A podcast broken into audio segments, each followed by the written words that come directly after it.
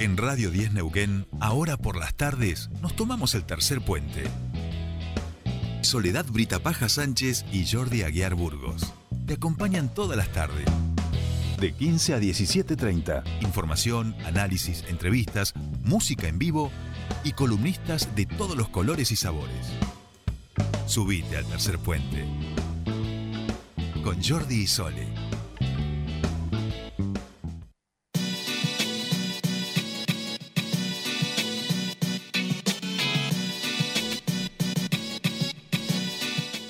Ya estamos aquí, 15, 29 minutos y vamos a hablar con el señor Eduardo Prueger, el licenciado Eduardo Prueger, que ya está en comunicación con nosotros para que hablemos de temas de la accidentología, sobre todo de eh, seguridad vial y de una zona del Metrobús donde Eduardo eh, ha investigado, ha analizado, fue diciendo las cosas que parecían que efectivamente iban a quedar mal y que efectivamente parece que no se han corregido y esto está produciendo un elevado número de accidentes. Para hablar de esto ya lo saludamos. Edu, muy buenas tardes, te saludan Sol y Jordi, bienvenido a Tercer Puente. Hola chicos, ¿cómo les va? Buenas tardes, gracias. Buenas tardes. Bueno, no, gracias a vos por, por atendernos y ahí un poco Jordi introducía, ¿no? Esta, esta, esta obra del Metrobús que, que, que, que, ya está en nuestra ciudad funcionando y lo que ocurre justamente es que no funciona como, como debiera y al contrario, produce este tipo de accidentes porque entorpece la circulación de los distintos actores, ¿no? Que, que, que circulan por la calle, no solo autos, sino hablamos de peatones, ciclistas. Totalmente, chicos. Ustedes son testigos que yo hace muchos años, en realidad cuando incluso cuando apenas se inauguró la obra y antes de que se inaugurara, yo ya advertía de que habían cuestiones técnicamente que no estaban bien o por lo menos en las cuales yo no coincidía, pero después se fueron acumulando esos errores técnicos y unos nos encontramos con una obra que ya está en funcionamiento, pero que no solo genera problemas en términos de, de vialidad o de seguridad vial, o de transitabilidad, sino que además generó una segregación urbana. Hubo un sector de la comunidad, un sector de la ciudad que se vio efectivamente segregado, se vio dañado, porque acá los, peatones de movilidad reducida no fueron integrados, porque las, veredas al no estar en condiciones, esto no solo que empuja al peatón a... Por eso nos encontramos muchas veces que hay peatones caminando por la calle. ¿Por qué? Porque las veredas son intransitables. Porque además se priorizó el transporte no se priorizó el transporte público de pasajeros, se priorizó al auto particular, le construyeron una pista de carreras, que por supuesto, si yo lo analizo desde el lugar del conductor particular, me veo re beneficiado, pero no el peatón, que es el que tiene que hacer un sufructo de ese transporte público de pasajeros.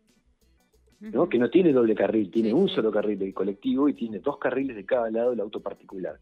En algunos sectores tiene un solo carril porque hay autos estacionados con dos ruedas en la vereda y dos ruedas en, en la calle.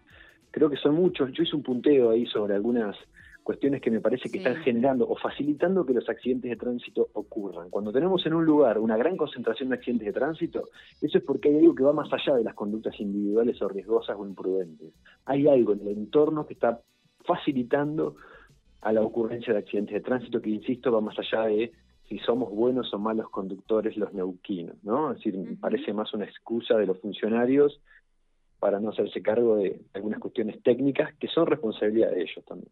Bien, bien. Eh, vamos a ir repasando algunos de esos punteos. Él, está hablando de un punteo que él subió a sus redes que, que, resulta muy interesante.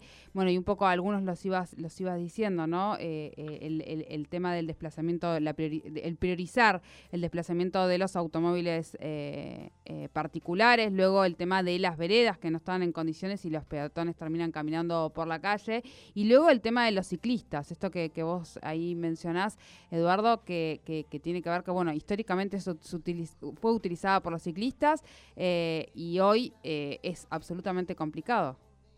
Bueno, ¿por qué? Porque la Avenida del Trabajador, así se denomina, Avenida del Trabajador, era, una, era la vía más utilizada por los ciclistas. Esos ciclistas son los trabajadores y trabajadoras que se desplazaban a su trabajo y aún hoy lo siguen utilizando pero no fueron contemplados en la obra. Entonces genera una convivencia conflictiva entre el auto particular y el ciclista, sumado el peatón, camina por la calle, por dos factores. Uno, porque la vereda no está en condiciones tan detonadas las veredas, son intransitables porque además están los autos de los vecinos que estacionan arriba de la vereda.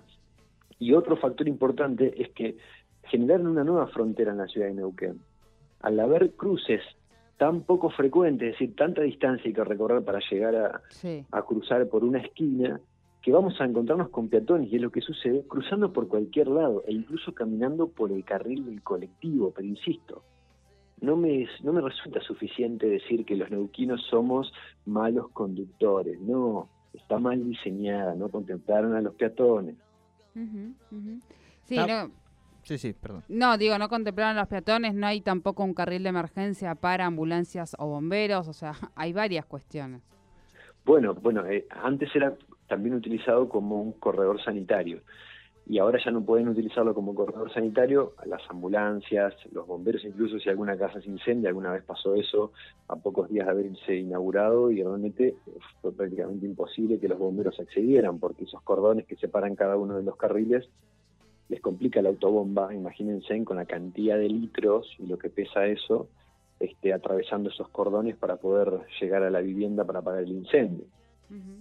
Claro. Eh, Eduardo, estaba, pensaba eh, en relación a toda esta obra además que justamente una vez que eh, en términos conceptuales, ¿no? que es fomentar el transporte público, digamos, desalentar un poco el transporte individual, eh, en ese sentido no se, no se hizo una mirada integral. Es decir, si esa era la idea, además de generar el espacio, digo, para, para los autobuses y demás, generar el espacio para las bicisendas, el espacio para las bicis, el espacio para quienes van caminando o usan otros medios de transporte, eh, micros movilidades que se usan en, en la actualidad y demás, ¿no?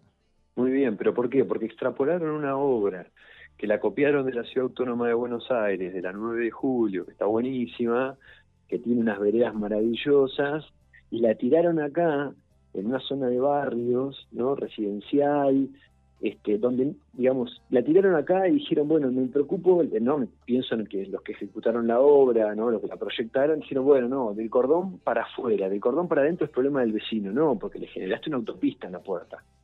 Pasan altísimas velocidades. Ahora, en esas casas, en cada una de esas viviendas viven niños, y, si vos sos la gestión municipal y vos sos... Eh, hay un error político ahí, vos no podés no haber incluido a los vecinos en la obra. Y le alteraste no solo su vida, sino que además ahora tienen tanto riesgo en la puerta, porque pasan altas velocidades, que incluso este, estamos viendo los resultados que obtenemos. Un auto hace poquitos días volcó, quedó dado vuelta, que también entiendo que no es no es necesario ir muy fuerte para volcar un auto. A veces uno se sorprende porque encuentra un auto volcado, pero a baja velocidad también se pueden volcar. Lo que sucede es que están al límite, al borde de la vivienda particular. Bien, bien. Bueno, eh, tema por ahí para rever. Esto, esto puede, puede revertirse de alguna forma, ¿no? O sea, habría que deshacerse, podría deshacer esta, esta obra tranquilamente. No, habría lo que hay que hacer es replantear la obra hay que replantearla y en todo caso, bueno, reconfigurar e incluso repensar las prioridades.